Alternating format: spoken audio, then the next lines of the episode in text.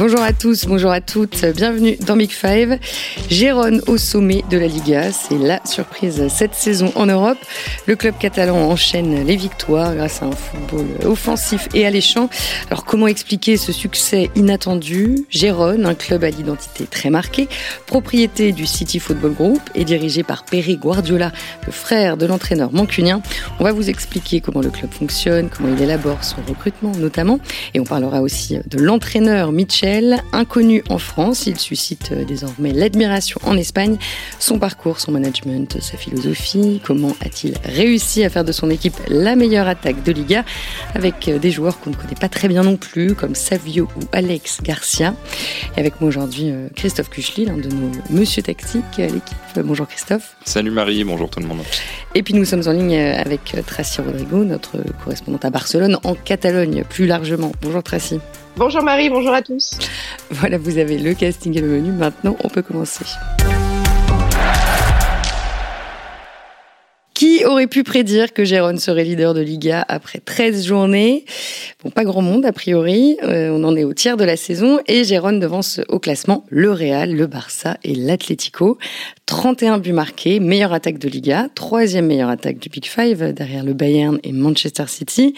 Et on part donc aujourd'hui à la découverte de cette équipe étonnante, le Girona FC en version originale, un club basé à Gérone, donc une ville de 100 000 habitants située au nord de la Catalogne, à 100 km de Barcelone environ. Tracy, dans quelle mesure cet ancrage euh, catalan est très présent euh, au sein du club? Alors, euh, Girona, c'est la ville, c'est la ville un peu de, l'indépendantisme, si on peut dire ça comme ça. Pour le coup, à Gérone, la quasi-totalité des, gens parlent catalan. Moi qui vis à Barcelone, pour le coup, au-delà des, clichés sur sur Barcelone, personnellement ici, on me parle quand même plus souvent espagnol que, que catalan. À Gérone, c'est pas le cas. Pour le coup, toutes les fois où j'y suis allée, on, on, me parle catalan et je dis merci à mes cours de, de catalan pour la peine. C'est la ville de, de Carles Puigdemont, euh, donc euh, que, que, que, tout le monde connaît, euh, l'indépendantiste catalan. Donc c'est une ville avec un ancrage catalan très fort. Ils s'en vantent beaucoup, ils le mettent beaucoup en avant. c'est, on entend souvent, c'est le club de la Catalogne plus que plus que le Barça, encore beaucoup plus que, que l'Espagnol euh, pour le coup, qui est, qui est, un cas aussi un petit peu à part. Euh, donc il y a un, un vrai ancrage euh, catalan à, à Gérone et ça se voit aussi dans ses dans sa direction, dans son dans son au cœur de, de, des décisions. Euh, donc donc c'est assez intéressant et, et, ça rend ce club forcément pour pour ses supporters encore plus encore plus important, encore plus attachant. L'attachement est, est d'autant plus fort. Bon, il y a une forte rivalité avec le Barça, euh, forcément Non. Honnêtement, il y a, y a pas, il y a aucune rivalité. Euh, J'aurais même plutôt tendance à dire que ce sont plutôt des, des amis. On l'a, on l'a vu cet été au niveau des, des même des, euh, des échanges de joueurs, des transferts. Voilà, Eric Garcia euh, a été a été prêté. Il y a eu Oriol Roméo dans, dans l'autre sens. Les relations sont plutôt euh, sont plutôt bonnes. Il y a honnêtement, il n'y a aucune rivalité. Euh, la rivalité, elle est euh, pour le Barça, elle est avec avec l'Espagnol et euh, avec Jérôme pour le coup vraiment aucune aucune rivalité. Bon, eh ben, j'ai bien fait de te poser la question alors.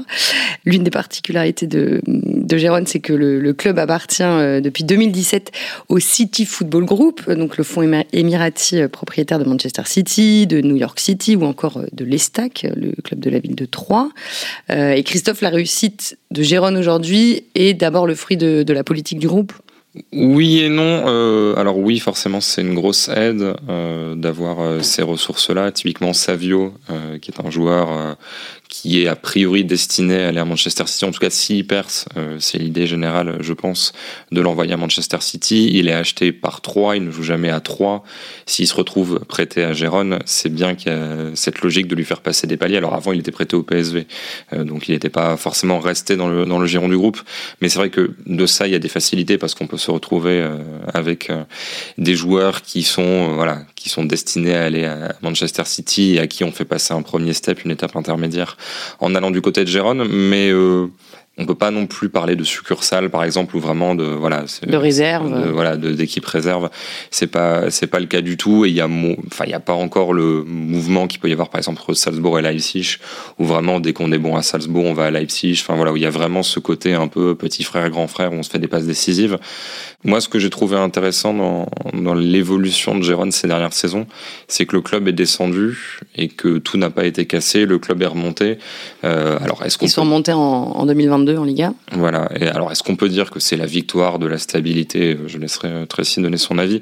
Mais en tout cas, euh, c'est bien d'avoir ce club qui finalement n'a pas explosé en vol au moment de la descente, qui n'a pas fait une 3 par exemple. On se pose un peu des questions sur sur l'avenir de ce club-là et qui est remonté, qui voilà, qui n'a pas forcément laissé partir les tauliers, un Stuani là depuis de nombreuses années on a l'impression finalement qu'il y a un peu moins d'obligations de résultats voilà, que certaines autres équipes, et du coup que ça permet de travailler dans le temps et de monter un projet de jeu qui, on, on y reviendra tout à l'heure, mais quand même un peu cousin de celui de Manchester City, donc ce qui en plus favorise le côté passerelle pour éventuellement les meilleurs joueurs de l'un faire le, le, pas vers Manchester City ou à l'inverse les joueurs qui ne sont pas prêts pour vraiment être titulaires à Manchester City qui redescendent d'un cran pour pouvoir aller du côté de Gérone. Tracy, pour, pour toi aussi, c'est important de dire que euh, Gérone n'est pas euh, simplement la réserve de, euh, de Manchester City. Oui, je suis, je suis assez d'accord avec ce qui a été dit. Euh, et d'ailleurs, la, la, direction actuelle, le président Delphi Gelli, etc., réfute euh, totalement cette idée que s'ils en sont là aujourd'hui, c'est uniquement grâce grâce au fait qu'ils appartiennent au, au, City Group. ils l'ont dit eux-mêmes. ils sont quand même descendus en, en Segunda. Euh, malgré euh, malgré cet avantage-là. Alors bien entendu, il y a des avantages indéniables, mais ce sont surtout des avantages euh, matériels. Ils ont voilà des outils que peut-être d'autres clubs de Liga de, de ce niveau n'ont pas, mais finalement ils n'ont pas spécialement d'avantages. Par exemple sur les salaires, ils ne donnent pas forcément des salaires plus élevés que, que d'autres clubs de Liga, on va dire du même niveau. Euh, ils ont une limite de masse salariale qui est de 51 millions d'euros, ce qui est euh, peut-être un petit peu plus que, que d'autres clubs, par exemple comme Osasuna, euh, qui se situe peut-être dans la même tranche euh, euh, en termes de niveau d'équipe, mais honnêtement, ça reste, ça reste assez normal. Le, plus gros transfert du club, il a eu, il lieu cet été. Euh, c'était, c'était environ un peu moins de 8 millions d'euros, 7,75. Donc, il n'y a pas réellement de, de financiers euh, par rapport euh, par rapport à ça. Après, effectivement, le fait d'être euh, d'avoir City derrière, ça donne forcément à des joueurs l'envie de venir de venir à Gérone. C'est ça, je pense, l'énorme avantage l'énorme avantage que peut avoir que peut avoir Gérone. Mais il y a tout un travail derrière, des gens qui sont là depuis très longtemps, notamment à la direction sportive. Donc effectivement, ça aide, mais ça ne fait pas tout. Alors, euh, je précise que le Citigroup euh, possède 47% euh, du club. Ensuite, il y a l'homme d'affaires bolivien Marcelo Claure qui en détient 35%. Il a aussi des parts dans l'Inter Miami notamment. Et puis, il y a Pere Guardiola qui lui possède 16% des, des, parts du club. C'est le président du conseil d'administration depuis 2020. Tracy, qu'est-ce que tu peux nous dire de lui? C'est vrai qu'on le connaît très peu en France, mais il évolue dans le monde du foot depuis plus de 20 ans maintenant. Oui, alors à la tête du club, donc il est, euh, qu'on peut dire, aussi le, copropriétaire, voilà. Euh, le président, c'est vraiment Delphi euh, c'est vraiment à lui, euh, avec lui qu'on parle quand on parle du président du club, etc. Qui lui, pour le coup, est un peu un, un enfant du club. Il a joué à Girona quand il était joueur, etc. Pere Guardiola, lui, il met euh, son, utilité vraiment au club, c'est bah, son nom, bien entendu. On, on va pas dire que que ça n'est pas utile, ça l'est.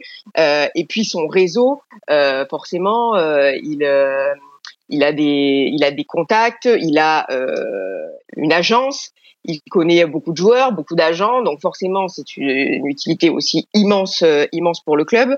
Euh, il est quand même très souvent là. Euh, honnêtement, je crois qu'il assiste, il assiste à la, majorité des matchs. Donc, il n'est pas invisible. Il est vraiment présent. on sait que parfois, bon, certains sont sont là dans les dans les parts du club, etc. Bon, on les voit pas non plus très souvent au match. On les voit pas non plus très souvent au cœur de, de, de, au cœur de la direction. Lui, c'est pas du tout son cas.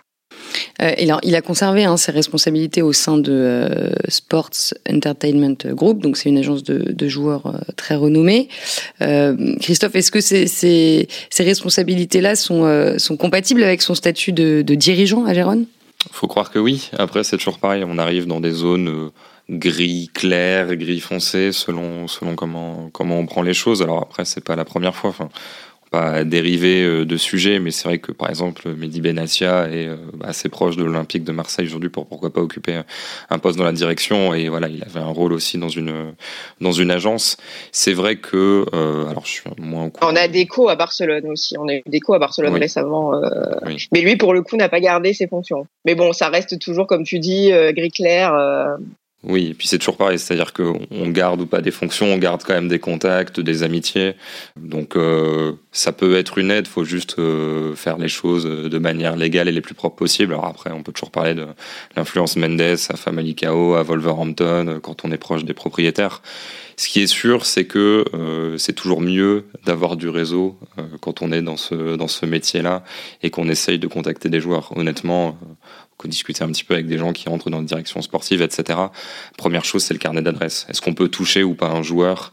Euh, Là, évidemment, on peut lui vendre ce projet. Euh, pourquoi pas bah, À moyen terme, si t'es bon, euh, pourquoi pas Manchester City Tu seras exposé, mais tu seras pas non plus au cœur de l'actualité parce que c'est pas le club le plus médiatique du pays.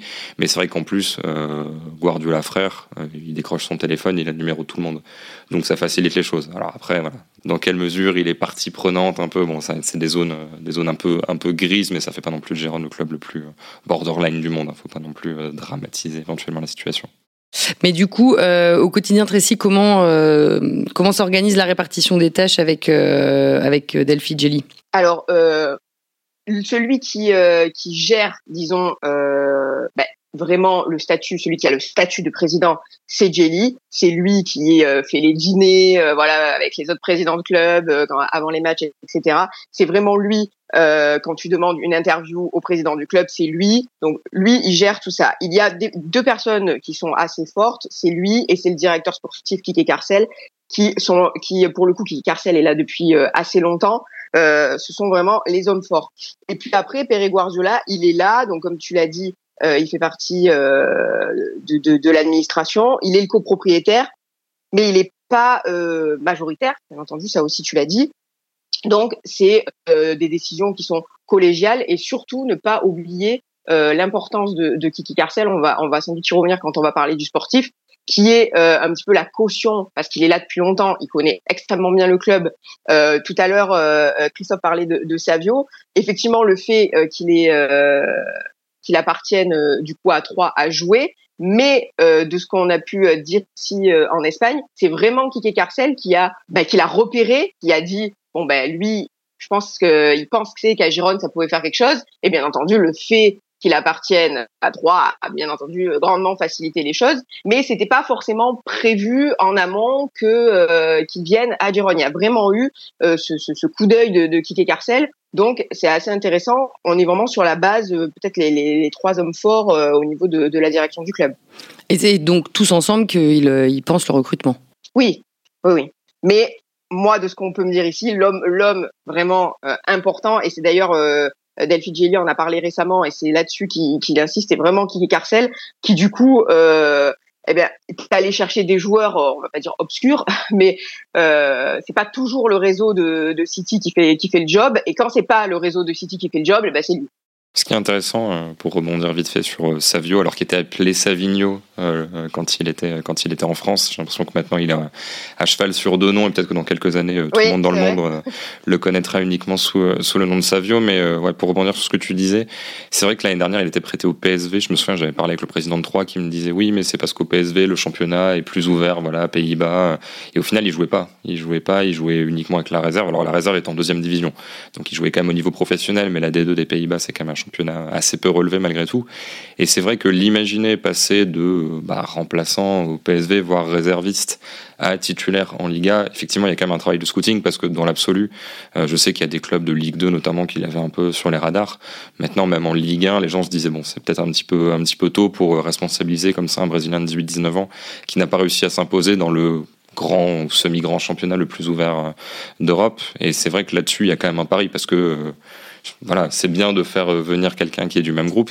Maintenant, ils sont pas. Euh, Savio, c'est pas quelqu'un qui avait fait 15 buts, 15 passes décisives. Il faisait quelques entrées en jeu. Je crois qu'il était à 100 minutes l'année dernière en Eredivisie et aujourd'hui, c'est l'un des joueurs les plus décisifs en Liga et en tout cas l'un des plus déséquilibrants parce que dès qu'il prend la balle, il arrive à dribbler les gens. bon, on reparlera de, de, de, sa vue un peu plus tard. Euh, et Tracy, dans, quelle mesure aussi l'entraîneur euh, Mitchell est impliqué euh, dans le mercato? Parce que c'est vrai que l'effectif de Gérone est, euh, est, un groupe très bien construit. Alors, il a, il a bien sûr, euh, il a bien sûr son, son avis à donner, ça va de soi. mais je ne crois pas. alors là, pour le coup, c'est mon, mon impression. je ne crois pas que ce soit forcément le, le décideur. Euh, il donne surtout des pistes par rapport à ce qui lui manque, euh, ce qui est le cas de, de, de, de beaucoup d'équipes en Liga. Il donne des pistes sur ce qui lui manque euh, en termes de postes, euh, quel poste il faut doubler, etc. Mais il n'a pas forcément, euh, c'est pas c'est pas lui le décideur, même si on sait que sur certains joueurs il a pu il a pu valider ce qui était le cas euh, d'Eric Garcia, par exemple, le prêt d'Eric Garcia, bien entendu, euh, il a dit oui, euh, il a dit oui euh, sans, sans aucun sans aucun doute, mais il y a une structure assez importante, comme je le disais, avec quelqu'un à la direction sportive euh, qui est très fort, qui est là depuis de nombreuses années, qui était là avant Michel. Donc forcément, mais il a l'air d'avoir quand même un travail assez euh, assez euh, assez bien fait et une très bonne entente puisque Mitchell euh, a été pris aussi pour le jeu qu'il produit. Euh, même si ça aussi on va peut-être y revenir, même si ses débuts euh, ont été ont été assez difficiles. Euh, pour le coup, j'ai assisté à un match où le public avait demandé sa, sa démission, donc l'histoire est encore plus forte d'ailleurs de, de, de l'entraîneur. Euh, mais pour le coup, euh, le choix de Mitchell, pour en avoir parlé avec le président, c'est vraiment un choix fait sur euh, le jeu qu'il peut produire et il y avait vraiment une concertation avec le directeur sportif. Donc il y a eu une entente tout de suite par rapport au style de jeu qui, qui voulait être proposé. Et donc forcément les profils après euh, les profils après, forcément, euh, on est, il y a une certaine entente puisque le, le, style de jeu est placé et après tout le reste découle assez, euh, assez facilement, bien entendu. Après, en dehors des, des, euh, des autres critères de financiers, etc. Hum, alors, je précise hein, que euh, ce n'est pas le même Mitchell que celui qui a entraîné Marseille euh, il y a huit ans. Ouais, ce Mitchell-là, lui, c'est une ancienne gloire euh, du Rayo Vallecano. Tu en as parlé, euh, Tracy. Donc, euh, c'est le meilleur buteur de l'histoire du club. il a commencé sa, sa carrière d'entraîneur bah, au Rayo et maintenant il dirige Gérone depuis depuis un peu plus de deux ans. Christophe, honnêtement, c'est un entraîneur que tu suis depuis combien de temps? Depuis quelques mois seulement, on va être, euh, on va être très honnête. Euh, première fois, évidemment, on a toujours ce truc, euh, ah Mitchell, euh, c'est-à-dire, et puis en fait, on se dit non, non, c'est pas du tout, c'est pas du tout le même. Et c'est vrai que j'avais aperçu quelques matchs. Alors, me demande pas pourquoi, mais j'ai toujours bien aimé. Donc Stuani que j'ai mentionné tout à l'heure, qui est une espèce d'attaquant un peu à la Giroud, voilà, uruguayen qui euh, gagne beaucoup de duels aériens, qui fait pas mal de saisons, une quinzaine de buts, mais qui n'a jamais été une, une, superstar du foot. Et je regardais quelques matchs, notamment en D2, etc. Donc voilà, je suis tombé sur quelques matchs du, euh, du Gérone version Mitchell. Maintenant, euh, c'est vraiment venu sur mes radars et je pense comme ceux de beaucoup de gens, au bout de 3 4 journées cette saison, on se dit, oula, là, il se passe quelque chose, au-delà des scores, quand on regarde un peu les statistiques, etc. On se dit, ah oui, ok, c'est pas juste une victoire 4-2 en ayant fait 4 tirs, ok, je vais regarder, et du coup, ensuite, j'ai fait, a posteriori, j'ai rattrapé certains matchs. Mais c'est vrai que, mine de rien, j'associe pas euh, Mitchell à un style de jeu en tant que tel. Je vois le style de Jérôme cette saison et je me dis, c'est sans doute la volonté de Mitchell, mais en fait, j'ai pas le, j'ai pas un historique à me dire, ah, ça fait 10 ans que Mitchell fait ça et c'est l'identité qu'il représente. C'est-à-dire que finalement, c'est un entraîneur qui est relativement jeune à ce, à ce niveau-là. Il coach pas depuis, euh, depuis 20 ans non plus. Donc finalement, on a une forme d'incertitude encore, je pense, qui se, qui sera levée par la suite, à savoir, est-ce que c'est euh, cet effectif-là et cette façon de jouer, enfin, est-ce qu'il a les hommes pour jouer comme ça ou alors est-ce que c'est vraiment sa philosophie et que si dans 10 ans il est dans un autre club, il affirmera un petit peu ce style de jeu-là comme c'est le cas de Pep Guardiola par exemple mmh. Ouais, il occupe quelle place aujourd'hui dans le paysage du foot espagnol, Tracy? Michel? Alors, il est honnêtement, c'est un peu l'idole. Hein. Actuellement, euh, on parle beaucoup de lui. Euh, on parle beaucoup de lui. Il est vraiment très aimé. Euh, alors aussi parce que forcément, euh, avoir Giron, avoir Giron en, en, numéro un, bon bah c'est une bouffée d'air frais pour les gens qui disent toujours Barça, Real, etc. Bon ben bah, forcément. Mais en plus, lui est très sympathique. Il, il, donne, il donne pas mal d'interviews. C'est pas un entraîneur qui se cache, vous savez, qui dit moi je donne pas d'interviews, etc. Non, il est plutôt très ouvert il est plutôt très sympathique. Euh, les, les, supporters de son club l'adorent parce que ce qu'il faut savoir, c'est que c'est quand même un, un madrilène. Euh, il est de Madrid et pourtant, donc on l'a dit, idole du Rayo. Et pourtant, donc quand il est quand il est arrivé, euh, juste une, une, petite chose, il a demandé à ce qu'on lui pose les questions en conférence de presse en catalan, euh, alors qu'il ne parlait pas du tout catalan, mais pour apprendre. Et quand vous arrivez à Gérone et que de suite vous sortez une phrase comme ça, bon, vous pouvez être sûr que euh, que les gens vont vous euh, vont vous aimer parce que il, il, est attentif à la, culture du, club dans le dans lequel il est. Donc ça, ça a tout de suite été apprécié. Et honnêtement, il y a un peu il y a un peu une, une Michel Mania. Hein. Honnêtement, on, on, en parle beaucoup euh, et, et c'est assez drôle, comme je disais tout à l'heure, parce que les débuts ont été euh, ont été difficiles. Moi, le premier match que j'ai vu à Gérone, euh, eh bien, le public a demandé sa démission, tout simplement. Et par rapport au style de jeu, par rapport à ce que disait euh, Christophe, par rapport au style de jeu, c'était c'est assez drôle parce que j'en j'ai parlé avec le le président euh, Jelly de, de cet épisode. Je lui ai dit moi première fois que je suis venu à Gérone, ben le public demandait la démission et il se rappelait de ce match, le président. Euh, il m'a dit effectivement, donc je crois qu'ils étaient quasiment relégables à, ce moment-là, euh, Gérone, et ils montent. Donc euh, imaginez quand même la, la remontada. Euh, ils étaient carré, quasiment relégables. Et, et Jelly dit, on n'a pas véritablement pensé à le virer parce que sur ce match-là, pour nous, on aurait dû gagner. Et c'est vrai que j'ai assisté, j'ai assisté à ce match, c'est contre Weska que Mitchell a, a entraîné. Et, et c'est vrai qu'il y a eu une énorme domination de, de Gérone qui a raté beaucoup d'occasions. Et Jelly disait, je sentais qu'on était, on sentait tous en fait qu'on était sur la sur la bonne voie.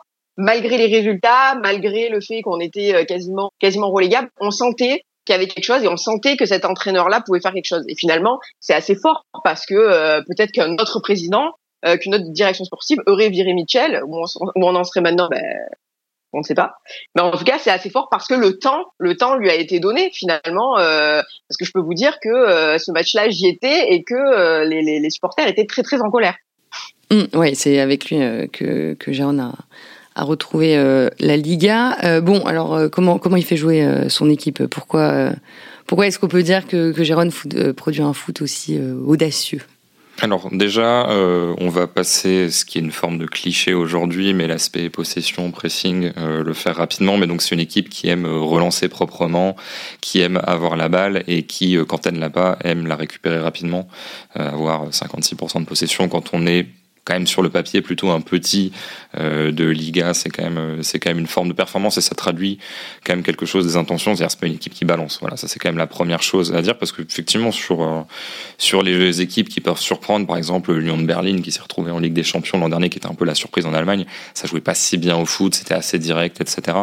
Là, Gérone essaye de valoriser le ballon, de conserver le ballon, d'avoir une possession assez intéressante. Donc ça c'est quelque chose finalement d'assez commun aux grandes équipes, un petit peu moins aux équipes qu'on imagine plutôt en ventre mou, voire en deuxième partie de classement. Ça, c'est la première chose. Et sur la structure, moi, ce que je trouve vraiment très intéressant, alors la base avec ballon, c'est 3-2-5. Alors, euh, pour euh, expliquer assez, simplement, il y a trois défenseurs centraux qui, c'est un peu la norme aujourd'hui pour, euh, pour relancer souvent, qui ça permet en gros d'avoir tous les angles de passe. Il y en a un qui est dans l'axe, il y en a les deux qui peuvent faire solliciter les, les ailiers éventuellement assez haut, etc. Il y a deux milieux qui sont des solutions de, pour ressortir court. Et ensuite, il y a cinq joueurs qui fixent toute la défense adverse, qui sont dans tous les couloirs de jeu. Il y en a deux de la ligne de touche, il y en a un dans l'axe, et il y en a deux qui sont entre les deux dans les demi-espaces. Donc ça, c'est vraiment une organisation, mais qu'on trouve sur les phases avec ballon, du côté d'Arsenal, du côté de Manchester City, etc. Là où c'est un petit peu différent de la plupart des équipes aujourd'hui, c'est que euh, Savio, le Brésilien, est gaucher à gauche, et du coup centre. Et ça, c'est assez rare parce qu'aujourd'hui, la plupart des ailiers sont en faux pied, donc des droitiers à gauche, et reviennent vers l'intérieur, la fameuse Robben, voilà, qui ensuite a infusé. La plupart des ailiers font ça aujourd'hui. Et en fait, ce que ça provoque, ce qui est assez simple finalement, c'est que Savio peut quand même jouer un peu pied droit, peut revenir vers l'intérieur, mais il envoie beaucoup de centres. Lui, donc il dribble, il centre. De l'autre côté, euh, c'est Yann Couteau qui est le, le, latéral droit, qui en fait est un piston et qui joue hyper haut avec ballon, qui envoie lui aussi des centres. Donc c'est-à-dire c'est pas, faut pas caricaturer où ça balancerait que des centres dans la surface. Mais en tout cas, cette équipe, quand elle est allée dans le camp adverse, elle fait pas forcément des petites passes un peu euh, caricature, tiki-taka ou autre, à essayer de trouver des, des mini, euh, des mini différences dans une cabine téléphonique. Il y a ce côté, on a fait un petit décalage, on centre et l'attaquant Dovbik, euh, qui est assez grand et qui est surtout très costaud. On est euh, autour du mètre 88, 88 mm. kilos plus ou moins euh, selon euh, selon les sources. En tout cas, c'est vraiment un beau bébé. Et du coup, voilà, il y a ce, on arrive proprement dans le camp adverse. Et une fois qu'on y est, bah, entre guillemets, on arrose la surface, on met vraiment le ballon dans les zones dangereuses et on a un attaquant qui vraiment physiquement est assez dominant. Oui, et du coup, ça donne un festival, un festival de buts devant, puisqu'ils en sont à 2,4 buts inscrits par match en moyenne, donc meilleure attaque de Liga, je le répète. Tracy, si tu devais conseiller à nos auditeurs de revoir un match de, de Gérone cette saison, lequel ce serait? Bah, je crois que le match qui a le plus marqué, euh, c'est enfin, l'un des matchs qui a le plus marqué. Il y en a quand même beaucoup. Il y a eu beaucoup de, de retournements de situation euh, où, où Giron revient en fin de match parce qu'ils ont été menés ou en tout cas euh, à égalité assez souvent. Et du coup, ils arrivent. Euh, c'est aussi ça qui est, qui est mis en avant. Euh, bah c'est le caractère, bon, si ça aussi ça fait un peu cliché, le caractère à chaque fois de pour revenir au score. Mais l'un des matchs récents les plus marquants, c'est le match contre Majorque à domicile. Euh, qui finit à 5-3 euh, avec euh, ah bon même si Mallorca marque marque je crois deux buts à la fin. Mais c'est cette impression vraiment comme disait Christophe que devant déjà déjà important que tout le monde peut marquer. Parce que si on regarde le, le, les buteurs à, les buteurs à Gérone beaucoup de joueurs ont marqué beaucoup de buts. C'est pas concentré, euh, vous savez, comme ça peut être le cas dans d'autres équipes, sur les attaquants. Euh, les milieux ont marqué beaucoup. Alex Garcia a marqué. Herrera a marqué beaucoup aussi. Je crois qu'il y a quatre buts. Euh, Alex Garcia, je sais plus parce qu'il y a beaucoup de passes décisives. Euh, je crois que c'est euh, quatre passes décisives, euh, trois buts. Enfin, tous les joueurs marquent beaucoup et c'est surtout cette impression et le match contre Mallorca est, est, assez marquant que ça peut marquer à chaque attaque euh, de Gérone. Donc ce match-là, il est aussi assez fou par rapport au, scénario, etc. Donc s'il y a un match à revoir, euh, éventuellement celui-là. Même le match contre leur seule défaite qui intervient contre le Real Madrid, finalement, le, le, match est, est, est, très bon. Du côté de, de Gérone, on a une, domination, on sait dominer n'est pas gagné, mais on a une domination de Gérone pendant euh, pendant un certain temps avec un Real Madrid qui arrive pas à sortir, euh, même si ça arrive assez régulièrement que, que, le Real Madrid est en difficulté et s'en sort sur euh, sur des exploits individuels, mais on a eu un Real Madrid qui a été euh, complètement lessivé par Gérone pendant pendant un bon moment. Donc même ce match-là, ça reste un match intéressant. et puis en dehors de ça, après ils ont gagné tous leurs matchs. Il y a le match nul en ouverture contre contre la Real Sociedad. Et honnêtement, tous les matchs sont euh, sont assez sont assez intéressants. Récemment, il y a eu euh, le match contre Osasuna aussi. Ce week-end contre le Rayo, c'était un très très bon match contre le Rayo parce que le Rayo c'est aussi une équipe très intéressante à voir. Donc du coup, le match de ce week-end contre le Rayo était très très bon. Honnêtement, tous les matchs de Gérone ont été très intéressants euh, très intéressants à, à, regarder. Après là, on rentre dans une période où ils vont jouer beaucoup euh, d'équipes euh, mieux placées parce que euh, pour l'instant ils ont joué aussi beaucoup beaucoup des équipes de deuxième partie de, de tableau.